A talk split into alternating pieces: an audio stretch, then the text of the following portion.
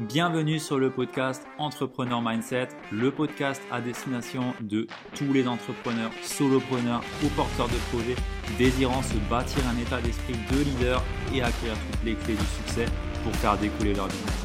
Je suis Ludovic Buquer, Mindset et Business Coach et j'accompagne aujourd'hui les solopreneurs à dépasser leurs blocages et à avancer sur leur vision et leur business en restant authentiques et alignés avec leurs valeurs. Bienvenue dans le podcast Entrepreneur Mindset. J'ai le plaisir d'être encore une fois en bonne compagnie, décidément. Je pense qu'on va que avoir de la bonne compagnie sur, euh, sur ce podcast, puisque je suis avec Thomas Burbidge, pardon, excuse-moi. T'inquiète, il est euh, dur à dire. C'est vrai. Donc Thomas Burbidge, coach et créateur d'expérience. Ça, on va en parler de créateur d'expérience. Euh, j'aimerais un petit peu échanger sur ça avec toi. Comment vas-tu, Thomas? Je vais super bien, je suis ravi d'être là. Merci pour l'invitation, Ludo. Eh ben, merci à toi d'avoir accepté et merci à Romain de nous avoir mis en relation. Ça fait vraiment plaisir. Donc, euh, Thomas, j'aimerais bien que tu te présentes un petit peu à mon audience parce que tu as plein, plein, plein de casquettes de ce que j'ai pu voir et euh, j'ai pas envie de, mettre euh, une faute dans, ton parcours. C'est toujours un, sacré sujet, la présentation, hein, parce que j'essaie de changer. Mais avant qu'on commence, tu me parlais de ma newsletter de hier, donc je vais peut-être repartir de ce moment-là pour, euh, pour parler de qui je suis et ce que je fais.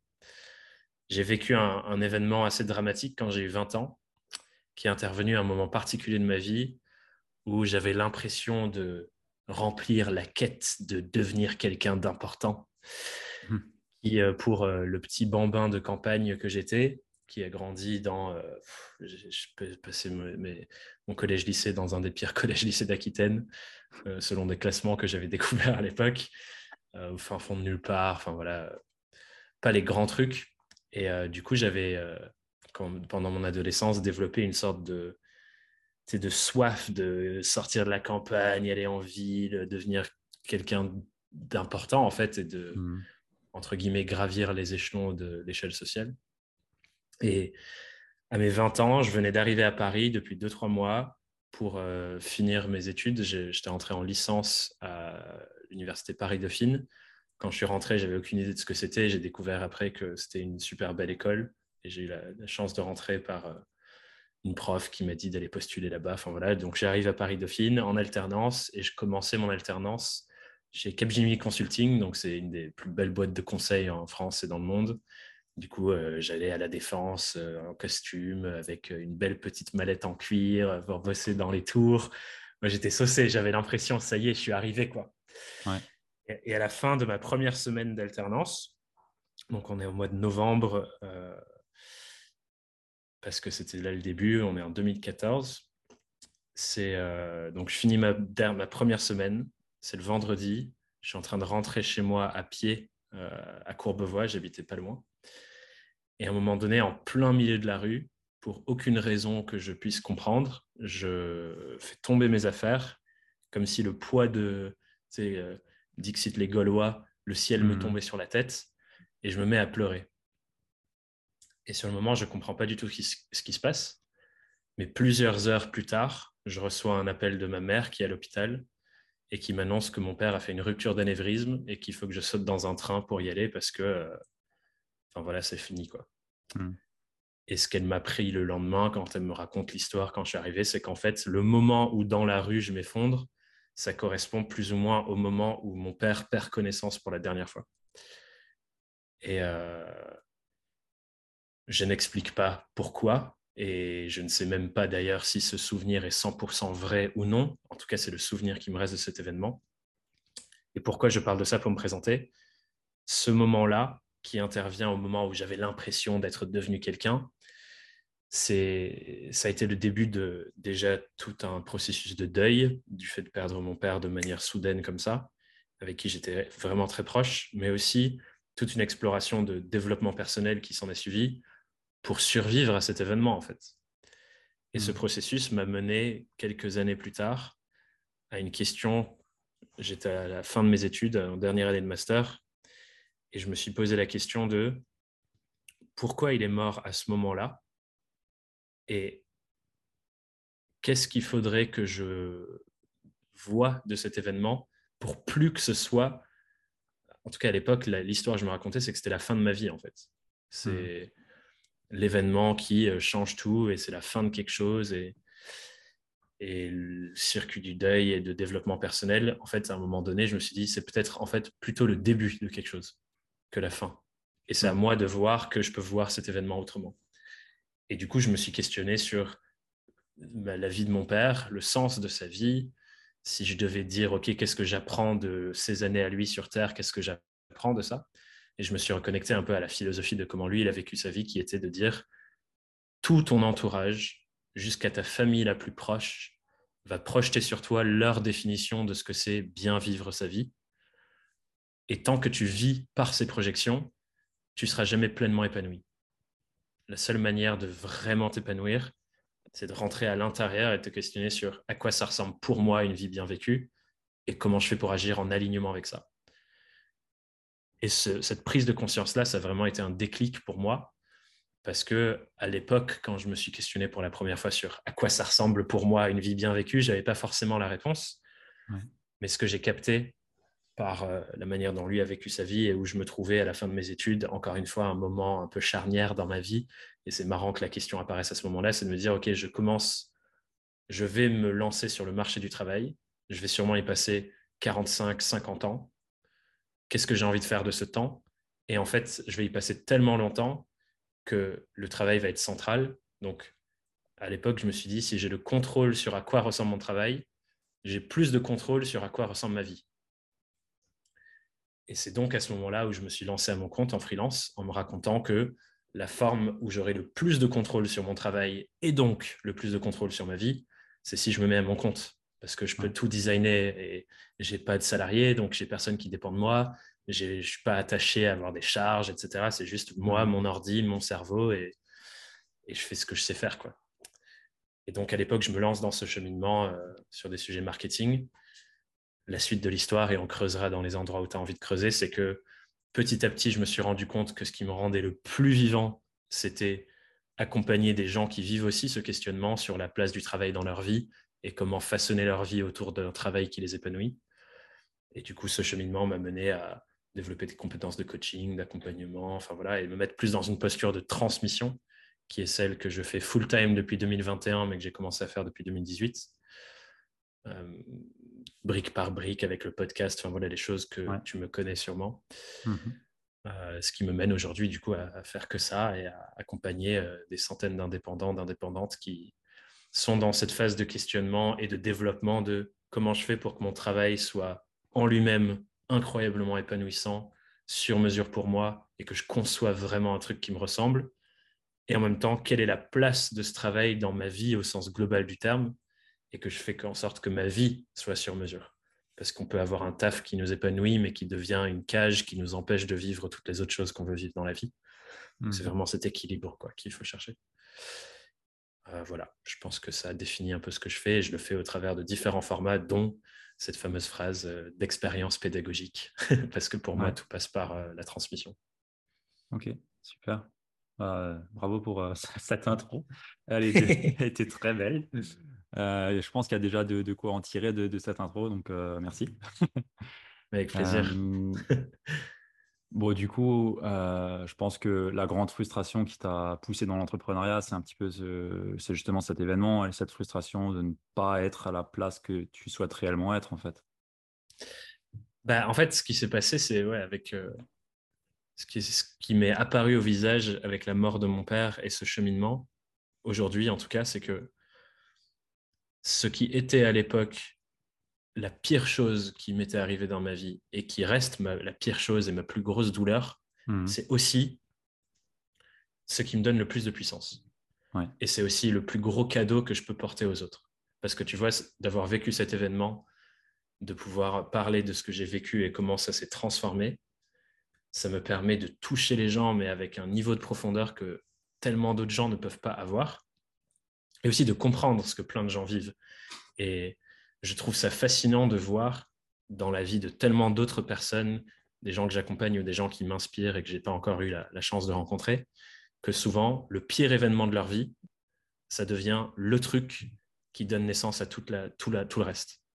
Hmm. Et tu vois, euh, pour moi, entreprendre et la boîte que je suis en train de construire et tous les projets que j'ai pour les, gens que j'ai envie de servir, qui sont mes clients et mes clientes, en fait, pour moi, c'est quelque part une manière de redonner vie à mon père, de perpétuer le message qu'il m'a transmis en mourant et toutes les belles choses que j'ai apprises de, de, sa vie. Et du coup, c'est un levier émotionnel de dingue, tu vois. Genre, j'ai pas besoin de, de me discipliner pour travailler, j'ai pas besoin de me cadrer, avoir des comment bien faire son taf, machin, machin. C'est juste, je me lève et tous les jours, j'ai un feu à l'intérieur de moi qui ne, qui ne, en tout cas pour l'instant, euh, n'est pas mort et je pense ne mourra jamais parce que c'est comme ça que je conserve le lien avec mon père en fait. Et je trouve ça mmh. ouf ce cheminement de le pire truc de ma vie qui devient euh, le moteur qui fait que je peux faire des trucs de dingue que plein de gens n'oseraient pas faire parce qu'ils n'ont pas ce moteur en fait. Ouais, ils en ont peut-être d'autres, mais pas aussi, peut-être pas aussi fort émotionnellement en fait. On en a tous, on en a tous, ouais, c'est clair. Mais, le euh, tien est, particulièrement fort, effectivement. Je pense que bon, il y en a beaucoup qui ont pu vivre, euh, je pense, une, un décès d'un parent ou, autre, mais le raccorder tel que toi tu le raccordes et tel, enfin le message aussi que tu as pu en tirer, du coup qui t'a transmis, c'est surtout ça aussi la grosse force qu'il y a là derrière, je pense. Ouais, et qui est propre à la vie de mon père et qui est propre à mon cheminement à moi. Et... Ouais, c'est ouf. Et voilà quoi. Ça, c'est vrai que c'est un, un, beau cadeau. Et le voir de, de ce point de vue-là, c'est aussi très mature de ta part. Parce que je ne sais pas à quel âge c'était du coup, mais euh, c'est très mature aussi. Euh, bah, j'avais 20 ans et là j'en ai 28. Ouais, ouais c'est ouf. 20 ans, euh, mm. ouais. c'est ouf. Et je pense que c'est un. Enfin, je ne sais pas comment tu avais prévu qu'on structure cette, cette, discussion, mais tu vois, pour moi, c'est un sujet mindset fondamental sur le titre de ton podcast. C'est il y a un événement qui s'est arrivé dans ma vie. Et en fait, oui, il est horrible dans les faits, mais il existe un endroit dans comment est-ce qu'on interprète ces faits qui peut tout changer dans comment on le vit. Mmh. Ah, complètement. Ouais, je comptais euh, venir dessus par rapport. Euh, j'ai des questions encore, mais ouais, effectivement, à partir du moment où tu vois les bénéfices dans un événement qui, est négatif pour, euh, pour toi, bah, tu comprends que bah, en fait, il y a autant de bénéfices que de, d'événements négatifs dans, dans tout ce qui t'arrive en fait. Et c'est là où, quand tu parles de mindset, et je sais que c'est un sujet que tu traites aussi beaucoup dans ce que tu fais, ou du moins tu en, tu en parles beaucoup dans tes communications, tu arrives à te relever de n'importe quoi et t'en es la preuve ici même. Mmh. Euh, que justement, à partir du moment où tu cherches les bénéfices et où tu cherches la gratitude dans ce qui t'arrive, tu arrives à tirer parti et à te lever de ça. Donc, euh, ouais. Après, c'est un chemin, je pense, qui est différent pour tout le monde.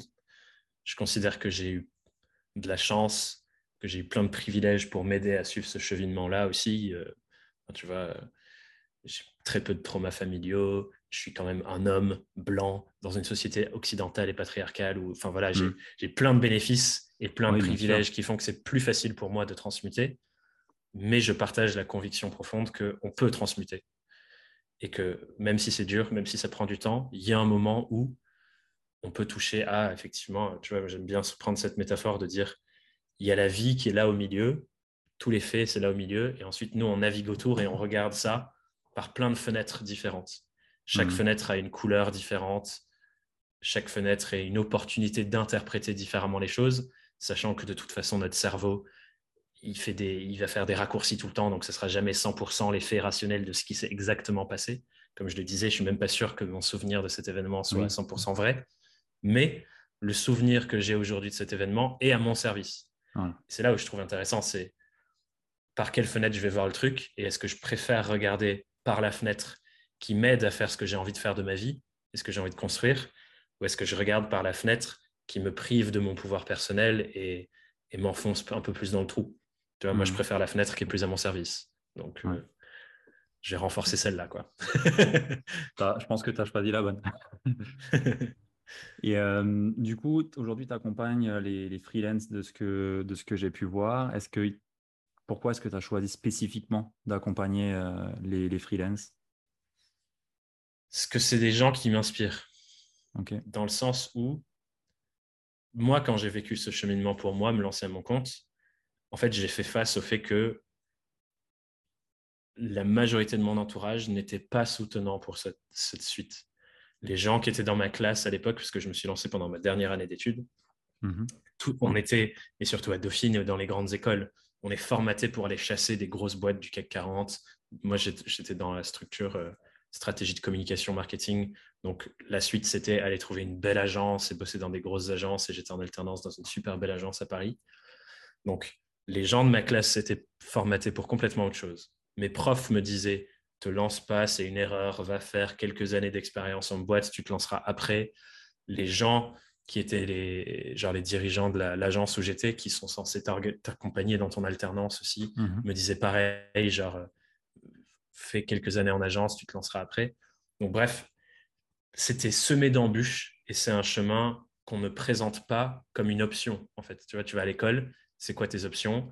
Soit tu prends un programme entrepreneurial, tu montes une startup et tu essayes de lever des fonds et tout, soit tu deviens salarié. Et on ne présente pas l'indépendance comme une voie possible, pertinente et respectable pour nos vies professionnelles. Alors que mm.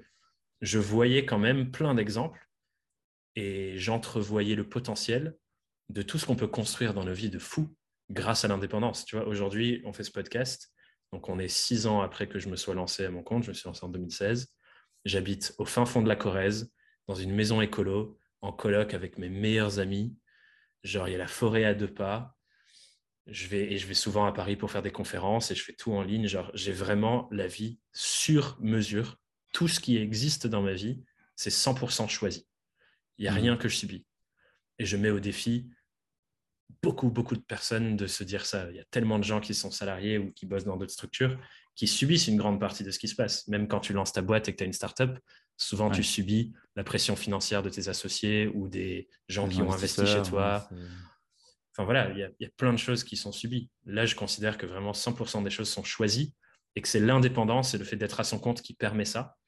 Et la définition sera différente pour tout le monde. Je reviens à ce truc sur mon père. Notre entourage va faire que projeter sur nous leur vision d'une vie bien vécue. C'est à nous de trouver la nôtre et de la suivre. Et je trouve que devenir freelance, c'est ce qui nous permet le plus de faire ça sur mesure. Et en même temps, c'est un des chemins professionnels les plus sombres, difficiles, semés d'embûches, flous, où on n'a pas d'aide, on n'a pas de soutien, même euh, euh, structurellement, politiquement, c'est plus précarisant que, et moins bien protégé. Et du coup, c'est pour ça que je suis autant inspiré par ce que je fais, autant au niveau individuel d'aider les freelances eux-mêmes qu'au niveau structurel et politique, c'est de me dire, ben, en fait, mon objectif, c'est que cette voie professionnelle qui permet tellement de choses incroyables ben, devienne davantage reconnue, respectée, valorisée par notre société, en tout cas en francophonie, parce que c'est le premier pas pour agir. c'est dans l'écosystème actuel. Et que ben, des gens euh, veuillent devenir ça, veuillent que ce soit ça leur chemin de pro, veuillent euh, contribuer aussi à ça. Et du coup, à mon sens, il y a deux voies. Un, créer un maximum d'exemples vivants de personnes qui sont à leur compte, qui surkiffent leur taf et qui ont une vie 100% sur mesure, et en même temps utiliser ce, tous les exemples que je cultive dans le podcast avec tous les gens que j'interviewe. Donc il y a un poids médiatique, tous les gens qui deviennent ça grâce à mes accompagnements et ce qu'on construit avec le projet que, je porte avec ma boîte, et utiliser tout ça pour ensuite avoir un poids politique et changer les structures et faire en sorte que bah, voilà, le statut soit mieux reconnu, qu'il y ait des choses qui changent. Ça, c'est une ouverture sur laquelle j'ai envie de continuer de travailler, qui n'était pas le cas pour l'instant, mais enfin voilà, c'est changer le monde dans mmh. lequel on habite pour que les freelances soient plus épanouis. Quoi. Donc j'imagine que dans ta vision, tu restes euh, solo du coup, ou tu as des ambitions de, grandir avec des équipes et ainsi de suite? de toi, comment tu le, vois pour ta projection bah, Si tu veux, je peux te parler de ma vision à 20 ans. Hein. C'est très clair.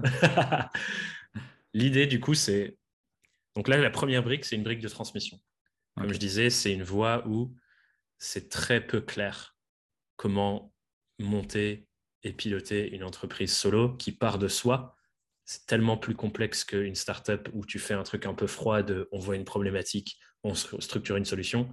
Là, ça part de tes tripes quand tu es à ton compte. Tu peux pas faire autrement. Hmm.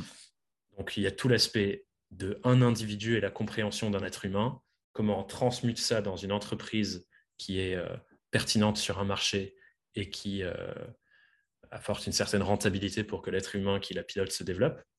Donc déjà, il y a toute une phase de transmission avec tout le savoir nécessaire sur tous ces sujets interconnectés qui vont de le mindset et ce qui se passe dans notre cerveau, comme la discussion qu'on a aujourd'hui, jusqu'à comment tu trouves tes premiers clients, comment tu structures tes offres, comment tu pilotes tes finances, enfin voilà, du truc le plus intérieur et impalpable que la majorité des gens ne pensent même pas à aller creuser dans les circuits entrepreneuriaux, mmh.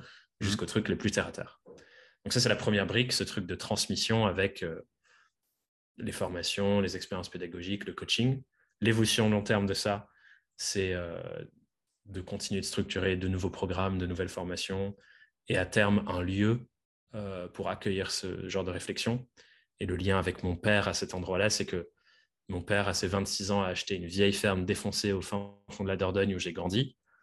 Et sa vision, c'était d'en faire un lieu de retraite, un peu spirituel, un peu écolo, des trucs comme ça.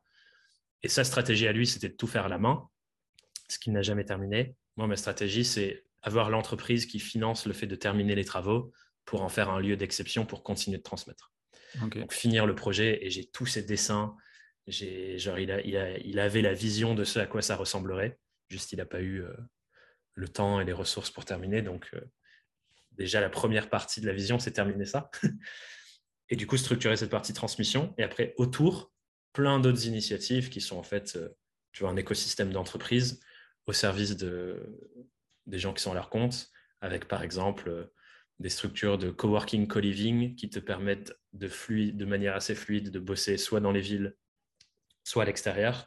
Donc, par exemple, tu as un abonnement dans un super beau coworking à Bordeaux, et compris dans ton abonnement, tu peux fuir dans un co-living euh, à côté de la mer pour te prendre une semaine pour prendre du recul sur une grosse mission sur laquelle tu bosses et changer d'environnement de travail. Donc, il y a tout ce truc de environnement de travail où je suis géographiquement, couplé avec euh, j'ai envie de faire un truc avec euh, plein de sujets de papeterie, bureauterie, en gros que tu te dises, je veux concevoir mon espace de travail sur mesure et idéal chez moi, pour les gens qui veulent euh, bosser chez eux mhm. et pas dans des coworking, tu vois. Et donc avoir, je sais pas, des archis d'intérieur qui t'aident à designer un espace trop beau dans lequel bosser. voilà, en gros, apporter plein de choses qui sont au service du fait de concevoir ce métier sur mesure et ce mode de travail dans ta vie sur mesure. Euh, donc développer plusieurs typologies d'entreprises autour de ça. Et pour ces boîtes-là, ça sera souvent, je pense, délégué. Et moi, je serai là pour impulser, structurer, piloter, mais pas pour faire. Hmm. Là où dans la transmission, j'ai envie de. Enfin, c'est ça qui me fascine, tu vois. Comment est-ce qu'un être humain apprend, passe à l'action sur des trucs pour transformer son quotidien? Bah, Ça, ça me fascine. Tout ce côté éducation, tout ce côté pédagogie. Donc là, je vais rester euh, dedans. Hmm il y aura sûrement des équipes à un moment donné. Là, j'ai déjà euh, pas mal de. Enfin, cette année, c'est une grosse année charnière où il y a de plus en plus de gens qui rejoignent le projet, qui bossent en freelance. Ça fait sens pour moi de, comme je transmets à des freelances, de bosser avec des freelances. Je ne sais pas si je recruterai un jour, mais ça on verra. Donc voilà, ça commence à être euh, assez clair, je pense. Et ça, du coup, ça va prendre du temps, quoi. Tout ça. Mhm. J'imagine. On n'ouvre pas une chaîne de co-living comme ça en claquant des doigts. mais c'est un beau projet. C'est ça change de ce qu'on peut entendre d'habitude euh, dans notre typologie de, métier. Euh, j'aime beaucoup. J'aime beaucoup. C'est mmh. une belle vision. Et c'est vrai que ça rejoint aussi un petit peu ton point d'expérience, je pense, euh, où justement, bah, tu veux faire vivre des expériences et ça passe naturellement aussi par du physique en partie, bien qu'on peut en avoir de belles aussi en, live, à visio, comme on le fait. Mais le physique, ça reste le physique. Et je pense que du coup, bah, c'est bien rattaché à ça aussi. Donc, c'est C'est une belle vision. Tu veux que je te parle de ce que j'entends par ça? Vas-y. En fait, c'est euh, donc ce terme expérience pédagogique, il vient de tout le taf de fond que je fais pour euh, ce truc que je disais juste avant, comprendre comment est-ce qu'un être humain intègre des informations et les réutilise vraiment pour faire des choses. Mhm. Et c'est là où, du coup, en t'intéressant à l'éducation, on se rend compte que la manière dont est structurée l'éducation à l'école, à l'université, etc., c'est genre euh, tellement limité sur comment est-ce qu'un être humain apprend vraiment. Parce qu'il y a tellement de couches au-delà de juste une information qu'on me donne et que je suis censé retenir par cœur. Il y a euh, une étude euh, super intéressante qui avait le nom du chercheur m'échappe, mais je pourrais te repartager, qui a créé un truc qui s'appelle le, le, cône de l'apprentissage, le triangle de l'apprentissage, où ça hiérarchise le degré de rétention de l'information en fonction de comment l'information est transmise. Et les manières dont tu retiens le moins l'information, c'est quand tu lis, un, tu lis un truc, tu vois un truc sur un écran et tu, ou tu entends. Tu vois, genre quand tu as un sens stimulé et pas les trois. Et déjà, si tu commences à cumuler tous les sens, là, tu commences à avoir un peu plus d'intégration. Donc, ça part de, euh, par exemple, on est à l'école, on nous projette des slides et on nous dicte un cours. Là, tu as genre 10, 15, 20% de rétention. Et tout en bas, tu as deux niveaux qui sont tout en bas, là où tu retiens le plus. Le premier, c'est quand tous tes sens sont stimulés et que tu es dans l'action même. Et du coup, il y a un truc tout con que je fais par exemple en visio avec les gens, c'est quand il y a une information qui leur parle et qu'ils ont envie de retenir et qui fait sens pour eux, je leur fais secouer les mains comme ça. Parce que c'est une information que tu donnes avec ton corps. Ce n'est pas juste rationnel en mode je suis en train de retenir, c'est j'engage toute ma physiologie dans ce qui se passe et mon corps retient. Le corps humain est une, machine fascinante, un objet fascinant, un, véhicule fascinant qui se souvient des choses. Tu vois, tout le, quand on va s'intéresser à tous les trucs sur les traumas, tout ce qui se passe dans la recherche psychologique et tout, on se rend compte que même il y a des endroits dans notre corps où euh, nos organes stockent des émotions ultra fortes qu'on a vécues dans notre enfance et qui deviennent des souvenirs traumatiques qui nous empêchent de faire des trucs. Donc le corps se souvient. Donc quand tu intègres le corps dans l'apprentissage, ça, ça fait déjà une énorme différence. Donc il y a ce truc de le passage à l'action, de intégrer le corps, et c'est pour ça, comme tu dis, le physique, ça permet vraiment de faire ça. Et je te donnerai un exemple là-dessus juste après, si tu veux. Et l'autre sujet, c'est de retransmettre. Donc, les personnes qui apprennent le plus sur un sujet, c'est les personnes qui transmettent. Donc, les profs, et ça se voit, c'est hyper logique en fait quand tu y réfléchis, c'est que tu passes tellement de temps à structurer ta prise de parole de comment je vais faire pour leur faire passer cette idée, il faut que je dise ça, puis ça, là je vais aller chercher un exemple, que tout ce temps de préparation, puis de le verbaliser quand tu le dis à quelqu'un, ben ça en fait, ça fait que tu retiens encore mieux le truc. Et donc ça, mmh. c'est autre chose que j'essaie de travailler dans tout ce que je fais, que ce soit en ligne ou en présentiel, c'est partager de la théorie, faire que les gens passent à l'action pour l'utiliser et soit dans le corps aussi et pas que dans le mental, puis le retransmettre à d'autres personnes en faisant des groupes de parole pour dire bah, moi je pense que tu peux faire ça, enfin en, bossant ensemble sur des sujets, ce qui est euh, la stratégie de l'école 42, l'école de code de Xavier Niel, c'est que du passage à l'action, c'est que de la transmission entre pairs, ça c'est basé sur les mêmes réflexions pédagogiques. Donc ça c'est les deux trucs. Et je te donne un exemple pour le corps se souvient et donc je réutilise derrière. Dans notre euh, j'ai un séminaire mindset, comme tu disais tout à l'heure, qu'on fait tous les ans pour les membres de notre programme SURF, qui est un, c'est un programme d'accompagnement sur deux ans où les gens ont accès à, tout ce que je fais. Et il y a notamment cinq immersions là-dedans, dont trois en présentiel. Et celle sur le mindset, il y a un des exos que je fais où je fais, euh, bon, il y a tout un processus, cet exo arrive plutôt à la fin, mais en gros, on se retrouve sur la plage et c'est à une période où la mer est bien froide. et l'idée, c'est, euh, je guide un exercice neuro-émotionnel, tu dois connaître ce genre de truc où on va faire naviguer, gratitude, fierté, enfin bref, on se connecte à plein de trucs intérieurs et on ancre sur c'est quoi la vision que la personne a envie d'atteindre, c'est quoi les choses qui sont les plus importantes pour elle en ce moment dans sa vie et vers où elle veut aller. Donc un peu, tu vois, le cap qu'on se fixe. Et une fois qu'on est vraiment fort connecté à ça, euh, et tout un peu processus qui fait que les gens sont vraiment bien branchés à ça, je les ai dit, tout le monde ouvre les yeux, on se met en ligne et on marche pas en courant, genre en marche avec un pas lent et décidé vers l'eau. Et l'idée, c'est quand tu tapes l'eau froide, tu continues de marcher avec le même rythme sans ralentir et tu observes tout ce qui se passe dans ton corps. Et l'idée, c'est de réguler avec ta respiration, enfin avec tout ce qui se passe pour continuer d'avancer jusqu'à ce que tu sois immergé dans l'eau froide. Et ça, il y a plein de gens qui l'ont vécu au dernier séminaire pour qui c'était genre euh, impensable de réussir à faire ça parce qu'elles se disaient jamais de la vie je peux y arriver. Mais le fait de le faire, grâce au groupe, grâce à l'exercice d'avant, grâce à tout l'ancrage de tout le processus qu'on a fait pendant quatre jours pour faire ça à la fin. Ça, c'est un souvenir, tu vois. Et le moment mm. où tu te retrouves dans ta boîte, où tu dois aller faire un truc inconfortable, genre prospecter, où tu vas avoir, je sais pas, une présentation super dure à faire, ton corps se souvient de ce moment où tu allais rentrer dans l'eau froide, tu avais peur, tu te racontais que c'était pas possible et tu l'as fait quand même. Et ça, ça devient des espèces de, de triggers mentaux auxquels tu reviens parce que ton corps sait faire en fait. Tu n'as même plus besoin d'avoir la force d'esprit de dépasser l'inconfort, parce que juste ton corps est habitué à le faire.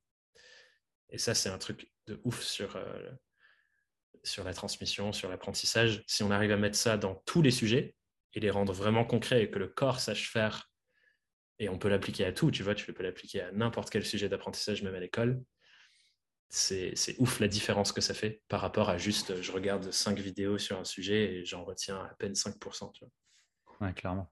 il y, a des formations où ça me fait penser à Alex Dana de Live Mentor. Lui aussi, il a, oh, il n'utilise pas beaucoup, même quasiment pas de présentiel, mais il est aussi très penché sur comment faire vivre la meilleure expérience, comment faire en sorte que bah voilà, on retienne le plus, on passe le plus à l'action et ainsi de suite. Et il parle aussi beaucoup de, de tout ça. Et c'est vrai que à partir du moment où tu ancres avec un geste, tu rentres dans, dans le, ouais, dans le corps, en fait, dans, dans la matière, ouais, c'est ça, dans la matière, clairement, tu es beaucoup plus enclin et tes souvenirs, tu t'en tu rappelles, tu as tout, tout, le souvenir qui vient avec, tout le processus qui vient avec. Et euh, un process comme toi, tu, tu fais, au-delà que les gens, je pense, qui rentrent dans l'eau, bah, ils se souviennent aussi de ce qu'ils ont réfléchi en amont, je pense, pendant tout ce que tu leur fais faire, euh, passer par la gratitude, euh, monter ouais, bah descente émotionnelle.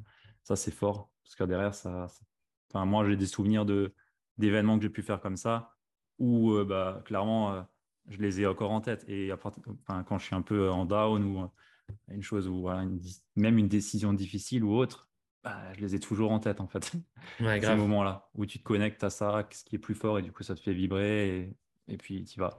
bah, de ouf. Et, ça, c'est purement euh, le fonctionnement du cerveau qui va voir dans le passé, OK, c'est quoi les souvenirs que j'ai stockés dans ma mémoire qui me donnent des informations sur ce qui est en train de se passer maintenant. Et le cerveau, il fait que ça. Je vais voir dans le passé, je projette dans le futur. Je vais voir dans le passé, je projette dans le futur. Et c'est plein de raccourcis. Et du coup, ce truc de créer des moments fondateurs qui restent dans tes souvenirs et la manière dont ça reste, c'est les émotions fortes. Donc, soit elles sont positives, soit elles sont négatives, mais voilà, c'est ça le spectre. Mais quant à ça, c'est un outil de ouf pour la suite. Et effectivement, c'est pour ça qu'en séminaire, ou enfin, dans tout ce que je fais, un des objectifs, c'est créer ces moments d'ancrage auxquels on pourra revenir pendant toutes les années à suivre et qui font que bah, on dépasse les problématiques. Quoi. Hmm. c'est fort. C'est fort et ça, te distingue aussi, je pense, euh, de, de la masse euh, par rapport. Euh, bah voilà, on est quand même nombreux dans ce domaine et bah, il y en a beaucoup, c'est juste de la visio. Et ça, ça joue beaucoup, je pense, aussi en, ta faveur et c'est ce qui te distingue bien. Donc, mmh. c'est chouette ça. Ben, ouais, je pense qu'un des trucs qui, que j'observe le plus dans notre écosystème d'accompagnants, de business coach, blabla, tous ces trucs-là, c'est mmh. que la majorité des gens ont une approche très extérieure vers intérieur. C'est-à-dire, c'est basé sur des frameworks, des méthodes, et on essaye de te donner la recette, tu vois. Et du mmh. coup, tu es là, tu apprends la recette, phase 1, phase 2, phase 3, ok, il faut que je fasse ça, puis il faut que je fasse ça, puis il faut que je fasse ça. Mais il y a tellement de trucs qui peuvent foirer sur ce chemin, tu vois. Je pourrais euh, donner à toutes les personnes qui nous écoutent au travers de, ce micro ou du téléphone ou de l'ordinateur, peu importe comment elles écoutent, la recette sur mesure. Et si vous suivez ça, vous aurez 3000 euros par mois de manière récurrente, comme les promesses qu'on voit dans, dans, les pubs Facebook. Je pourrais leur donner. Ça n'existe pas. Mais imaginons que ça existe. Je pourrais leur donner. Il y a 25 milliards de trucs qui feront qu'ils ne l'utiliseront pas. Que si, face au truc, il y aura. déjà en plus. Ouais, et voilà. Et ils connaissent peut-être déjà. Et du coup, pour moi, la grave. Pour moi, la vraie différence, du coup, c'est pas cette approche extérieure vers intérieur, c'est intérieur vers extérieur de, OK, partons de qu'est-ce qui fait que toi, à l'intérieur de toi, tu as les leviers émotionnels, on parlait des miens au début de l'épisode, on a mmh. tous des leviers émotionnels qui font que tu n'as pas besoin de te discipliner, en fait. Quand tu as la difficulté en face, quand tu te reconnectes à ça, bah, tu la traverses. Et c'est ça qui sera le plus au service du fait de mettre en place les stratégies qu'il faut, parce que oui, bien sûr, il y a des stratégies, c'est pas que euh, ce qui se passe dans nos têtes, mais c'est le cumul des deux. Et quand on part trop de l'extérieur, ben, on essaye de se forcer à être comme si, faire comme ça, euh, dire tel ou tel truc, alors que ça ne nous ressemble pas. Et donc, c'est évident que ça ne marche pas quand on fait que ça, quoi. quand on se conforme à ce que l'autre nous dit qu'on devrait être. Ouais, ouais, clairement. Moi, j'ai longtemps été dans ce schéma-là. Euh, avant de trouver ma voie, j'étais longtemps été dans, dans ce schéma. Et bah, je pense que tous. Hein.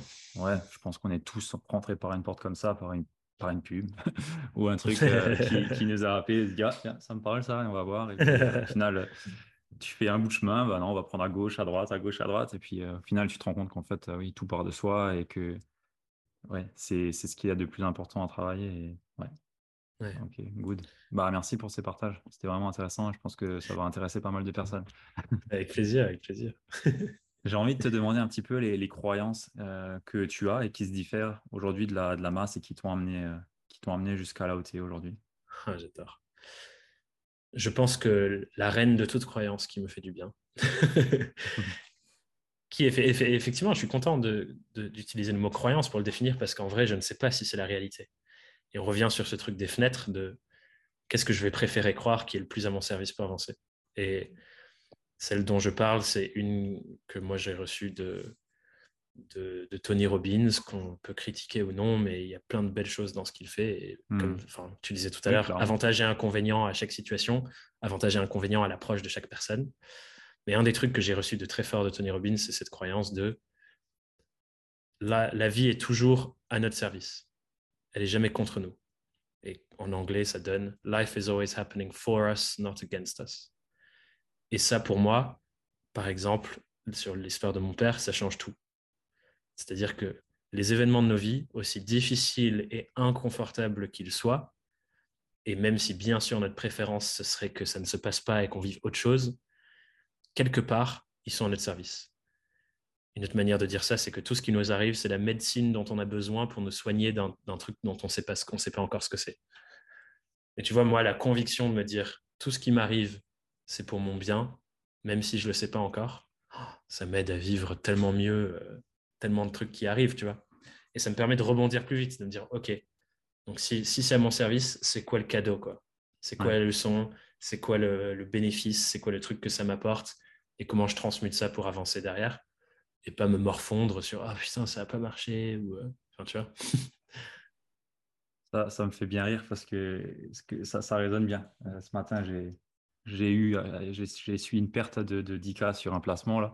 Ce matin. du coup, je suis encore en train de chercher le cadeau là, mais, mais euh, c'est, j'avais la même réflexion à midi, euh, exactement la même, vraiment, bon, pas de, ça, ça, me vient pas de Tony Robbins du coup parce que je l'ai pas vu chez lui, mais ça, exactement la même chose. Et que tu le dises maintenant, ça, ça, ça résonne bien. grave. Et c'est cool que tu donnes cet exemple parce que effectivement, souvent on voit pas, souvent on sait pas mais d'être persuadé qu'il y en a un et qu'à un moment donné, il va apparaître et on va le trouver, c'est ça qui compte en fait, plus que de le trouver tout de suite. Mm. C'est d'avoir cette espèce d'assise de OK, là c'est la merde, ça me casse les couilles, j'aurais préféré que ça se passe pas, mais je sais que quelque part c'est à mon service et à un moment donné je me rendrai compte, ça permet d'avancer en fait. Ouais. clairement, ouais. Ouais, clairement ça prend, ça m'a pris 2-3 heures hein, de, de, le passer émotionnellement, mais, mais là, c'est bon, tu vois. Ce qui est déjà bien, 2-3 heures, c'est déjà pas mal. ok, bah, écoute, ouais, c'est une bonne croyance. Et, euh, et, ça me fait penser à. Je reviens de, vacances au Mexique. Et euh, il y a dans la rue au Mexique, il y avait euh, à Toulouse un gros, un gros panneau en bois. Et il y avait une citation de Tony Robbins dessus. Incroyable. En pleine rue je sais pas combien de milliers de personnes passent là-bas par jour. Et c'était écrit la seule chose euh, que tu peux changer ou que tu peux choisir, euh, c'est ton hmm. identité. Euh, c'était écrit différemment, mais de ce que je m'en souviens, c'était ça. c'était vraiment travailler ton identité. Et quand tu parles de Tony Robbins, ça m'a juste fait repenser à ça. et clairement, ça fait partie aussi de l'identité de se dire que, OK, il y a plus grand que nous aussi. Enfin, il y a, il y a quelque chose de plus grand que nous et tout ce qui nous arrive aujourd'hui, bah, ça fait c'est à notre service. Et ça, quelque part, je pense que ça fait partie de notre identité aussi, de se dire que, OK, c'est arrivé, point. Euh, maintenant, go for it, on avance, euh, strike away, et on va pas se morfondre ou quoi. C'est une identité aussi. Et ça fait partie du mindset de l'entrepreneur, du freelance qui, voilà, un succès, je pense. Ouais, bah j'allais rebondir. Clairement, pour moi, ce sujet de. J'ai fait un carrousel sur ça récemment, sur l'impact de ce que je me raconte être, donc mon identité, sur ce que je fais c'est immense et c'est pour moi un vrai sujet euh, qu'on pourrait étiqueter mindset. Pareil, dans notre programme SURF, on a un séminaire mindset, un séminaire identité, où euh, un des premiers trucs qu'on fait, c'est euh, poser les gens face à face, les yeux dans les yeux, pendant trois fois trois minutes, avec comme seule question, genre je te fixerai, je dirais Ludo, dis-moi qui tu es. Et là, je ferme ma gueule et je t'écoute parler pendant trois minutes. Et en prise, on recommence. on recommence trois fois. C'est intense, hein Mais en fait, quand tu fais ça, tu enlèves toutes les couches de ce que je pense être, ce que je me raconte sur moi et ce que la société dit de moi aussi. Hmm. Et tu vas être genre comme un oignon. Et tu reviens de plus en plus proche aux fondations, en fait, à ce qui est vraiment toi. Et pas, euh, je suis quelqu'un de sociable. Ok, bah, on t'a dit que tu étais quelqu'un de sociable, en fait. où tu te racontes que ta manière de te comporter dans tel ou tel événement, ça fait de toi quelqu'un de sociable. Et tous les trucs qu'on met derrière je suis, c'est des trucs qui vont impacter énormément comment on se comporte. Et il y a plein d'études pareilles fascinantes, notamment qui ont beaucoup été faites sur les gens qui fument, pour montrer que les gens qui s'engagent et qui veulent arrêter de fumer, c'est plus dur pour les gens qui s'identifient à je suis fumeur que les gens qui n'ont pas cette identification. Et les gens qui s'identifient à je suis fumeur ont beaucoup plus de mal à arrêter de fumer parce que ça fait partie de leur identité. Hmm. Et il y a une phrase de Tony Robbins qui parle de ça, qui, et c'est peut-être celle-là d'ailleurs, qui dit Un des pouvoirs les plus puissants de la psychologie humaine, c'est le fait de chercher à rester conforme à son identité. Donc si je juge que je suis un fumeur, toute ma psychologie agit dans le sens de rester conforme avec ce que je me raconte que je suis, parce que ne plus être conforme à son identité, c'est comme mourir en fait. Notre identité, c'est ce qui nous permet de nous repérer dans le monde. Et si on sait plus se repérer dans le monde, c'est comme si on, on disparaissait.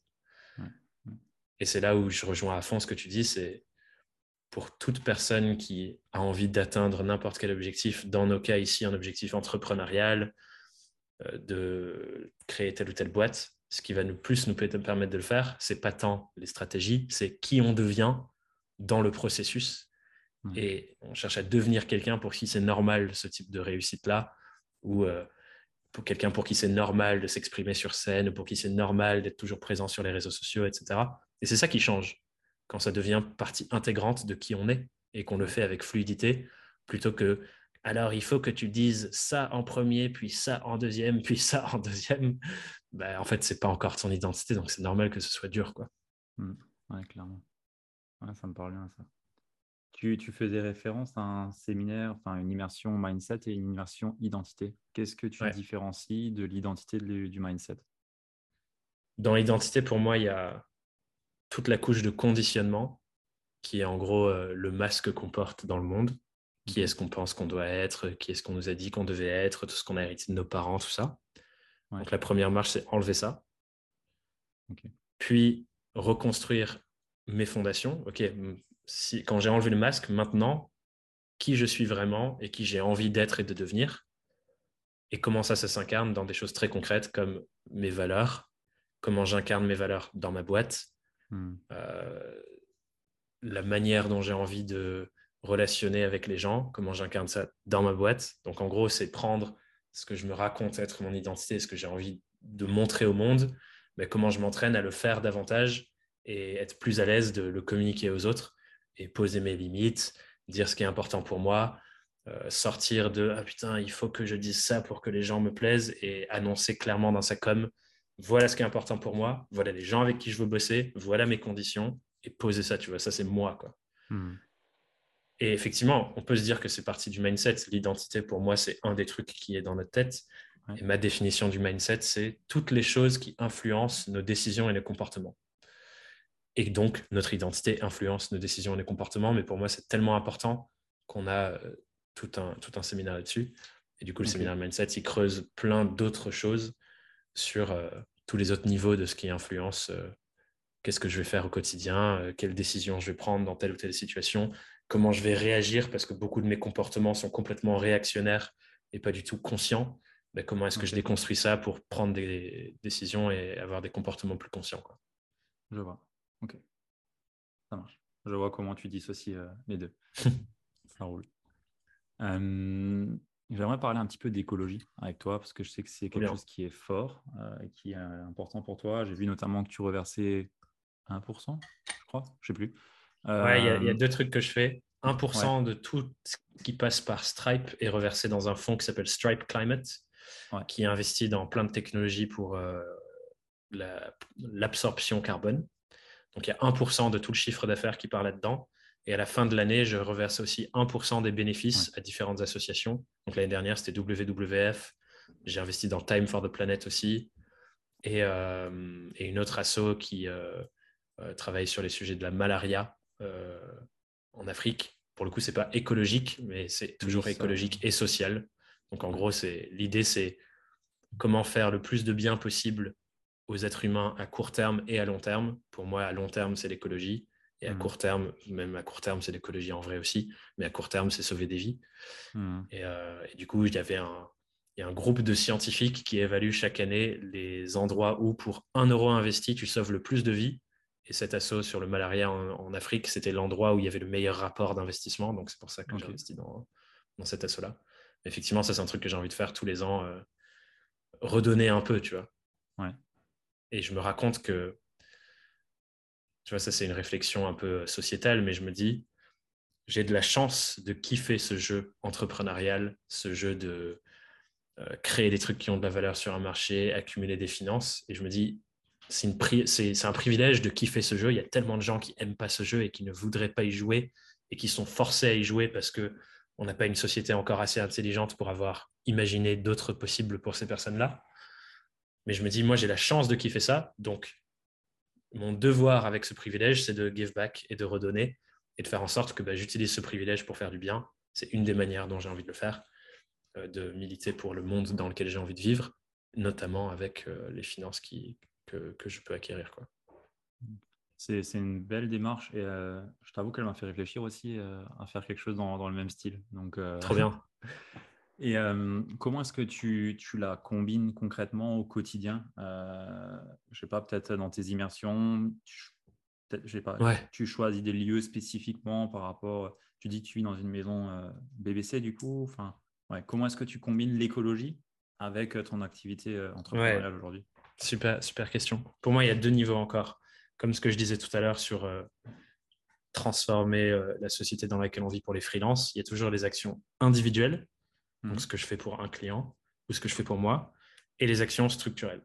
Et sur l'écologie, à mon sens, c'est pareil. Il y a les actions individuelles. Donc moi, par exemple, j'habite dans une maison passive on n'a pas du tout de chauffage. L'isolation est tellement ouf que même en hiver, on peut se balader en t-shirt. Euh, l'eau est chauffée avec euh, un gros panneau solaire.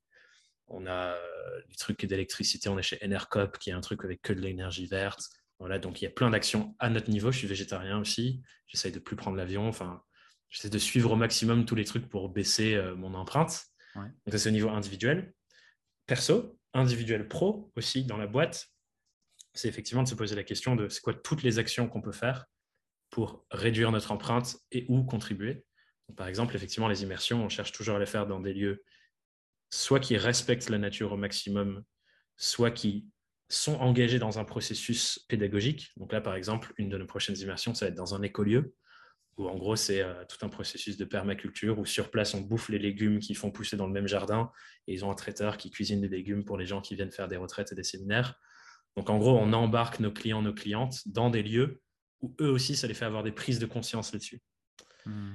On essaie d'appliquer ça aussi à toute la démarche médiatique que j'ai. Je sais que, tu vois, pour moi, je vais parler d'argent et de, et, de, et de médias.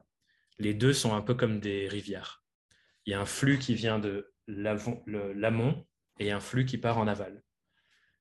Je parlais de finance tout à l'heure. Je capte un flux financier de l'amont l'argent qu'on me paye, ce qui rentre dans ma boîte, etc. Ce qui me donne le pouvoir de décider en aval, qu'est-ce que je vais en faire? Dans quel sens est-ce que je le redirige? Est-ce que je redirige vers Total ou est-ce que je redirige vers euh, l'assaut du coin euh, qui veut faire une cantine bio pour, euh, pour l'école de mon village Et mhm. pareil sur l'attention médiatique, avec mon podcast, la chaîne YouTube et tout, je capte l'attention des gens et j'ai envie de capter de plus en plus l'attention des gens pour pas qu'elle aille sur euh, un média pourri comme un BFM TV, pour ne citer que. Et ensuite, j'ai la responsabilité de rediriger cette attention sur des choses. Les gens me font confiance pour me donner une part de leur attention. Ben, comment je la redirige Et moi, j'ai envie de la rediriger effectivement vers des sujets écologiques, des sujets politiques, pour qu'on s'engage et qu'on fasse changer les choses. Je me suis beaucoup engagé pendant toutes les dernières élections là-dessus. Euh, j'ai envie de l'orienter vers euh, comment faire changer les choses à son niveau. Enfin voilà, j'ai aussi l'opportunité médiatique de faire avancer les cheminements et les réflexions sur toutes ces idées. Et donc ça aussi, c'est une action.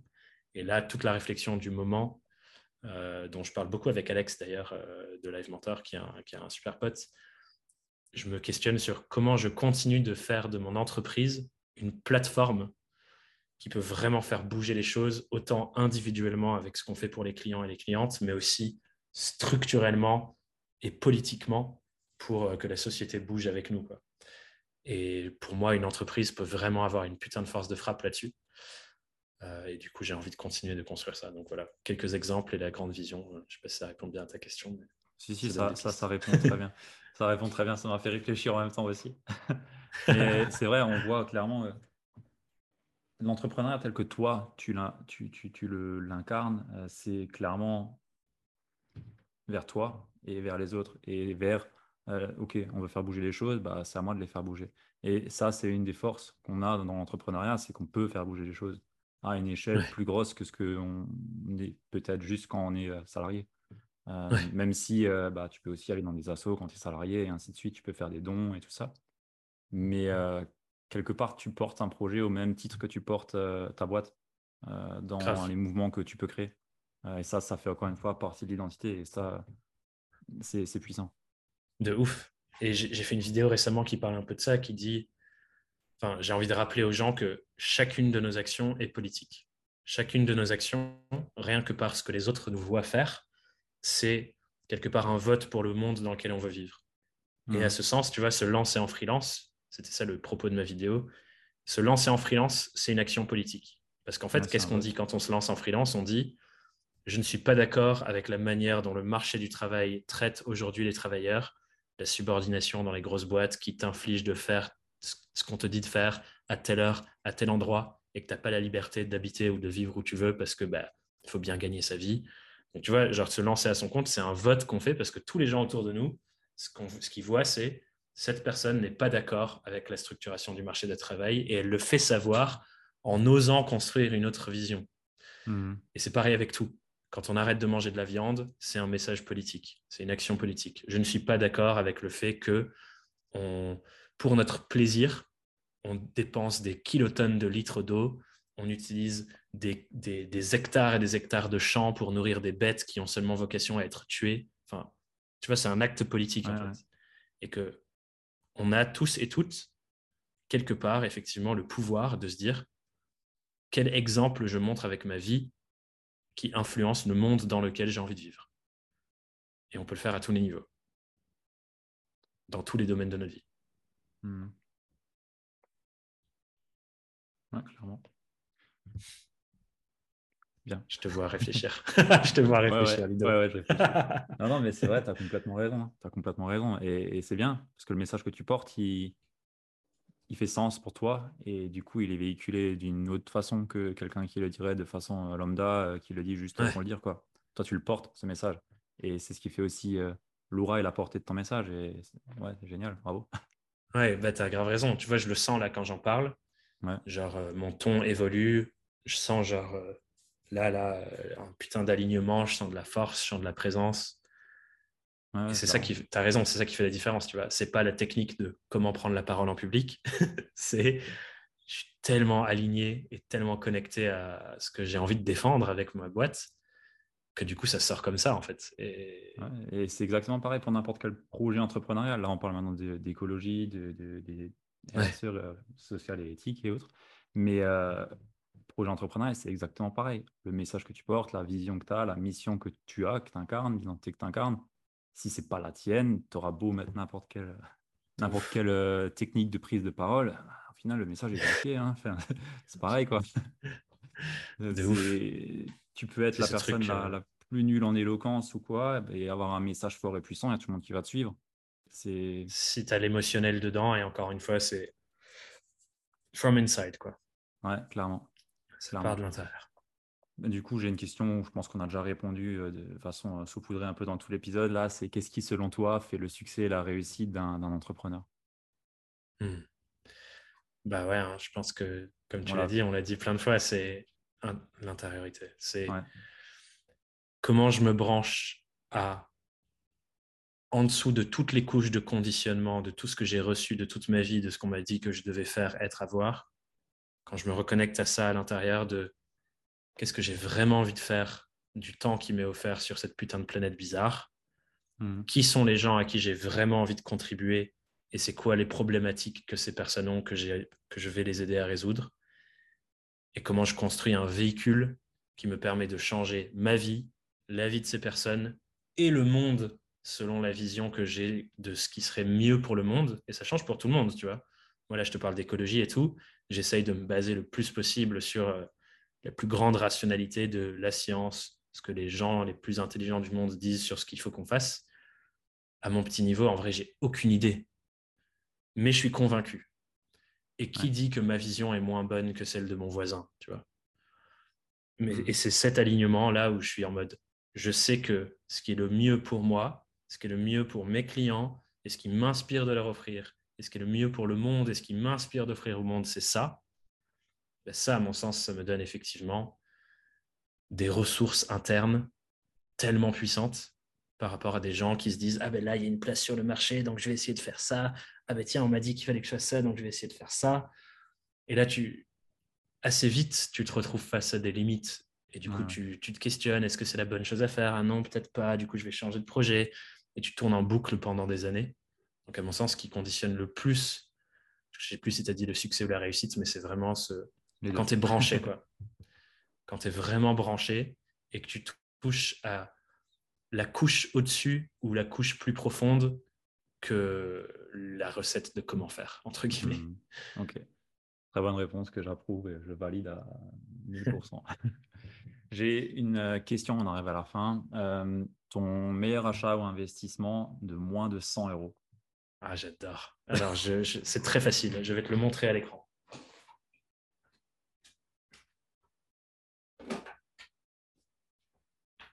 c'est cette boîte. C'est une boîte en, malheureusement en plastique, une boîte qui s'appelle Kitchen Safe. Et en gros, il y a un timer dessus. Tu fous ton téléphone à l'intérieur ou tout objet addictogène. Tu mets ton timer, tu peux mettre plusieurs jours. Et quand tu appuies sur le bouton, la boîte se ferme et c'est impossible de l'ouvrir. Cet objet est incroyable, justement pour me permettre de lutter contre cet autre objet affreux qui est notre téléphone.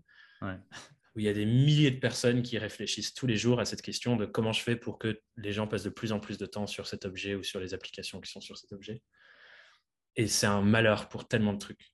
Ça contribue à l'anxiété générale qui règne dans le monde, ça contribue à diviser les humains entre eux, ça contribue à ne pas nous permettre d'être concentrés sur les projets qui ont vraiment du sens pour nous, ça contribue à ne pas nous faire kiffer nos relations les plus importantes euh, avec qui on vit. Enfin, cet objet est à la racine de tellement de mots de notre société. Donc, clairement, cet objet-là, pour l'enfermer dedans et lutter contre l'addiction que nous avons tous et toutes, achat incroyable qui a changé ma vie cette année. J'adore. J'adore. Très Je recommande. Achat. Et tu vois, quand je te disais la vision de la boîte bureautique, etc., etc., un jour, mon ami, je vais faire des boîtes comme ceci et je vais en distribuer à tous mes clients. Et pas en plastique. Et pas en plastique, ce sera beau, ce sera peut-être en bois avec un mécanisme à l'intérieur, je ne sais pas encore comment, mais. Énorme, j'adore. Thomas, où est-ce qu'on te retrouve? Comment est-ce qu'on te contacte? Comment est-ce qu'on vient vers toi? Good question. Je pense là. Alors, deux choses. Si vous avez envie de manger beaucoup de contenu, je vous invite à aller écouter le podcast. Il y a 80 épisodes, donc ça fait à peu près 90 heures sur tous les sujets autour de, de l'indépendance et le freelancing. Très bon podcast. L'autre endroit très cool, c'est la newsletter. J'envoie un mail par semaine depuis quatre ans maintenant et je ne compte pas arrêter. Où là, on plonge encore plus loin. Donc, le podcast, c'est une heure, on écoute. Là, dans la newsletter, c'est un sujet par semaine, on plonge. Et ensuite, si vous voulez discuter avec moi, vous pouvez soit répondre à cette newsletter, soit me mettre un petit DM sur Instagram. C'est souvent sur Instagram que j'aime bien traîner. Ok, ah, je mettrai tous les liens euh, sous la, sous la show note du, du podcast. J'ai envie de te demander encore à tes mentors. Ça m'est venu juste comme ça, parce que tu parlais de Tony Robbins, et j'aimerais ouais. te poser la question. J'en ai beaucoup qui changent en fonction de... des périodes de vie. C'est assez évolutif et c'est assez divers. Un truc que j'adore faire, c'est aller euh, creuser dans des endroits qui ne sont pas l'entrepreneuriat et ramener des trucs comme ça. Ce qui me mène, par exemple, dans euh, le bouddhisme, euh, trucs de méditation, euh, euh, je sais pas, même la permaculture, enfin, tu vois, genre plein d'endroits différents qui, a, pas, a priori, ne sont pas euh, l'entrepreneuriat et ramener ça. Donc, ça, ça, change beaucoup. Ce que je peux dire, peut-être, c'est en ce moment. En ce moment, il y a une personne qui m'inspire beaucoup qui, qui s'appelle comment Du coup, c'est drôle, je ne me souviens plus de son nom. Je vais ouvrir Instagram pour te mmh. dire. Elle s'appelle Simone Grace Seol. C'est une américaine qui, euh, je vais te dire comment elle se définit, elle écrit business shaman sur son profil. en ce moment, elle m'inspire beaucoup parce qu'elle fait des ponts entre le féminisme, le consentement et les stratégies marketing et notamment les stratégies de prospection. Pour dire des trucs du genre que ce qui se passe beaucoup dans le marketing et la prospection, c'est une incarnation de la culture du viol, dans le sens où on dépasse constamment les limites des gens et on vient s'introduire dans leur vie sans leur autorisation. Et du coup, elle essaye de porter une vision opposée qui est basée sur le consentement, du coup, de demander l'autorisation et que toute action entreprise, y compris de pitcher, ce soit un truc où tout le monde est hyper enthousiaste. Et ça, je trouve qu'il y a tellement de gens qui détestent la prospection, notamment des femmes, qui, je pense, ça vient de là, tu vois, ça vient du fait qu'en en fait, elles se, elles se sentent tellement en insécurité quand ça leur arrive, parce que des gens viennent outrepasser les limites euh, de ce qui est mm. acceptable pour elles ou pour eux. Euh, et, du coup, enfin voilà, c'est comme une agression en fait quelque part. Donc elle, elle m'inspire beaucoup en ce moment et j'adore ces ponts. Euh, enfin, tu vois, je porte du vernis, je suis un peu, un peu féministe dans l'âme. J'aime bien déconstruire les normes sociétales. Donc ça, ça me parle beaucoup en ce moment. Je suis en train de lire aussi un peu dans la même vibe un livre de Bell Hooks, qui est pareil, une figure euh, écrivaine féministe qui travaille beaucoup sur les sujets autour de l'amour. Et j'adore faire, je pense, le deuxième sujet préféré de ma vie, juste en dessous de business et fonctionnement humain, c'est les relations intimes et amoureuses. Et du coup, euh, j'adore, pareil, explorer cet endroit-là et faire des ponts. Donc ça, c'est une deuxième personne. Et je pense une troisième personne, je peux quand même citer Tony Robbins, qui a eu une grosse influence sur ma vie à plein de niveaux, même s'il y a plein de choses qui m'inspirent pas. Par exemple, à quel point il a détruit sa santé parce qu'il a mm. outrepassé ses propres limites pour euh, construire un truc autant énorme. Et moi, ma part écolo, elle a envie de respecter ma propre écologie personnelle aussi et pas me flinguer, même si c'est dur parce que je suis tellement inspiré. tu vois, c'est le pesant de. Je suis tellement inspiré par ce que je fais que, et mon père faisait ça aussi, j'ai tendance à un peu dépasser mes limites physiques et aller au-delà et du coup à me cramer. Euh, j'ai pas fait de burn-out encore, mais euh, peut-être ça arrivera un jour, je me le souhaite pas. Je le souhaite pas. Mais, non, euh, et mais du coup, Tony Robbins m'a inspiré sur plein de trucs. Et il y a une petite citation dans ma bibliothèque là-bas que ma mère m'a écrite en calligraphie. Et peut-être qu'on va terminer sur ça qui dit Se fixer des objectifs et avoir des, des plans et des projets, c'est le début d'un processus qui transforme l'invisible en visible.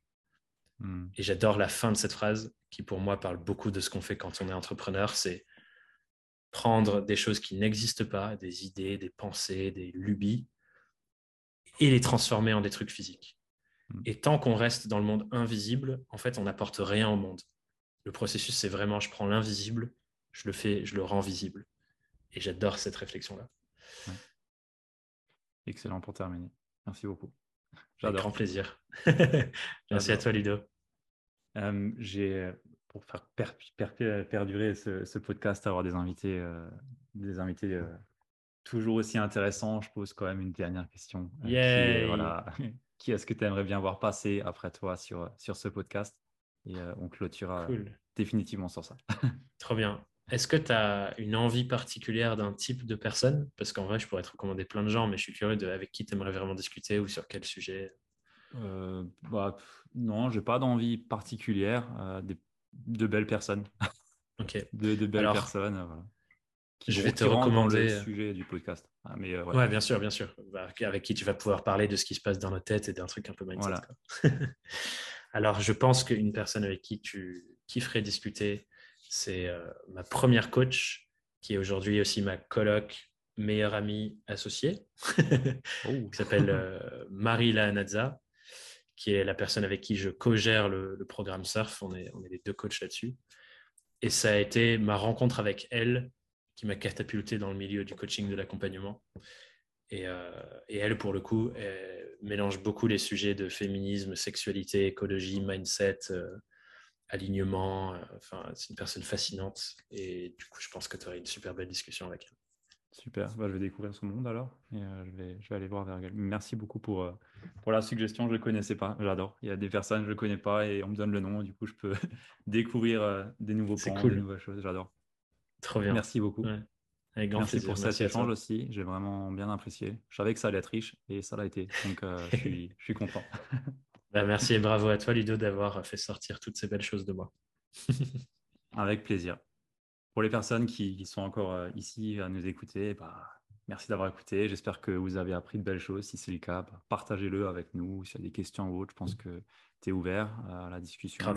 Voilà. Donc, euh, sentez vraiment vous, vous, libre de venir vers nous. C'est fait pour ça. Il n'y a pas juste deux personnes qui parlent. On parle à une audience. Et euh, les interactions, c'est ce qui fait ce qu'on kiffe aujourd'hui. Donc, euh, sentez-vous libre de venir vers nous. de ouf. Bah, partagez l'épisode aux personnes à qui ça peut servir. Voilà, voilà. Sur ce, on va clôturer l'épisode et on se dit à la prochaine. À plus. Ciao. Bye.